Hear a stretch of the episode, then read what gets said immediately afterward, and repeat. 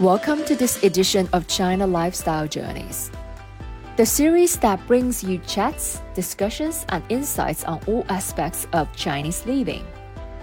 We will cover festivals, food, traditions, customs, and much, much more. I'm your host, Jocelyn. And I'm Mat, just an English guy with lots of questions. So, Mat, what's your big question today? Hello, and welcome to another episode of China Lifestyle Journeys. And today we're talking about something that I guess most people know about, and that's Valentine's Day. Or should I say, we're going to talk about two important dates in the calendar Valentine's Day and something called the Qixi Festival. So, first of all, I think a good place to start is with the question Is the Qixi Festival the same as Valentine's Day? Um, thank you, Mat. Um, yes, that's a good question to open with. Um, so, um, both the Qixi Festival and Valentine's Day are celebrations of love, and they do have some differences. The Qixi Festival is sometimes called Chinese Valentine's Day, and I think this can cause some confusion because it's actually celebrated on the seventh day of the seventh lunar month in the Chinese calendar, which is usually around the month of August, whereas the Valentine's Day is in February. And the Qixi festival has its own unique customs and traditions and cultural significance.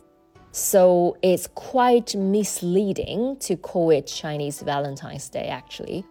So uh, while they both share some similarities on the theme of love, they have distinct origins, customs, and symbolism. So, in short, there are two quite separate and distinct celebrations. Okay, so now we know that these are two separate things, really, quite different. So let's start with the origins. I know that the European Valentine's Day comes from both Christian and ancient Roman traditions. It's a combination of both. Uh, I think it's named after a saint, Saint Valentine, but I remember reading somewhere there's actually more than one Saint Valentine. There's probably about four. So nobody really knows the story behind the celebration of Valentine's Day because there are many different versions of the same story. So, Jocelyn, tell me something about the origins of the Qixi festival.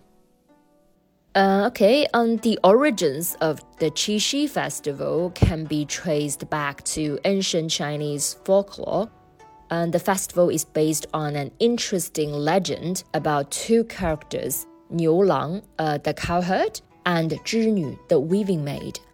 The story goes that uh, a warm hearted cowherd called Niu Lang, who lost his parents and led a hard life with an old ox, and he fell in love with a girl named Zhinü, a weaving maid who escaped from the heaven because all the strict rules there made her life dull.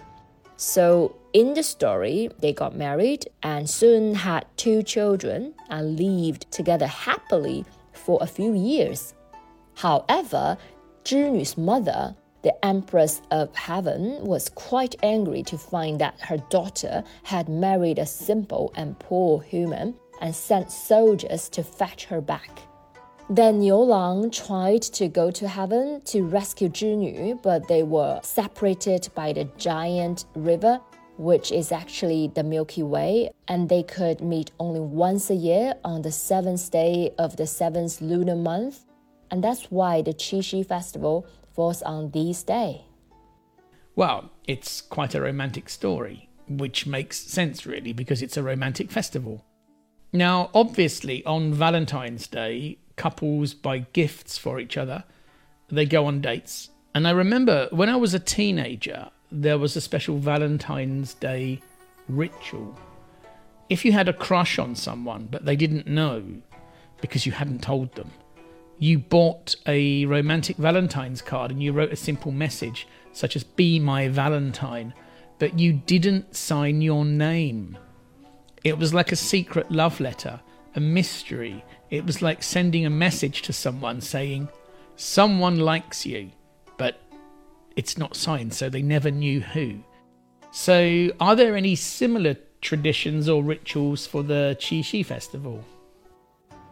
Traditionally, in the past, one popular custom was for unmarried women to demonstrate their needlework skills by creating intricate handicrafts uh, such as embroidered silk and woven accessories. It was a way for young women to show their creativity and dedication, and also a chance to impress others with their artistic abilities. Another tradition, which still exists in some places today, is making a wish, writing it on a piece of paper, then throwing it into a river or stream during the festival, hoping that the wishes will come true. Usually, the wishes are related to love and romance. So, in some ways, um, that's similar to the secret love letters of Valentine's Day that you mentioned. Today, however, the festival has become increasingly commercialized, uh, with many couples celebrating by going on dates or giving each other gifts on that day. Again, similar to Valentine's Day. Okay, so although the origins and original ancient legends are different. I suppose, just like many things in the modern world, once they become more commercial, things tend to become more similar and less unique. They lose some of their original flavour. So, as we're talking about festivals, I always have to ask are there any foods that are traditionally eaten on this festival?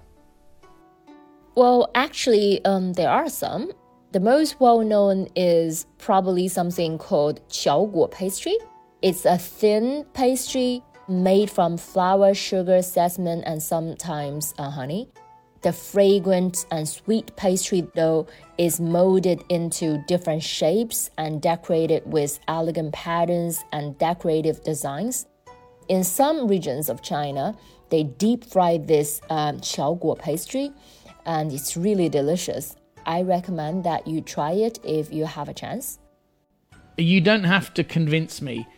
Deep fried sweet pastry sounds amazing. It's now on my list of things to try. Well, that's it for today. We hope you enjoyed this episode. Thanks for listening. We hope to see you again next time. Until then, goodbye. Stay wise.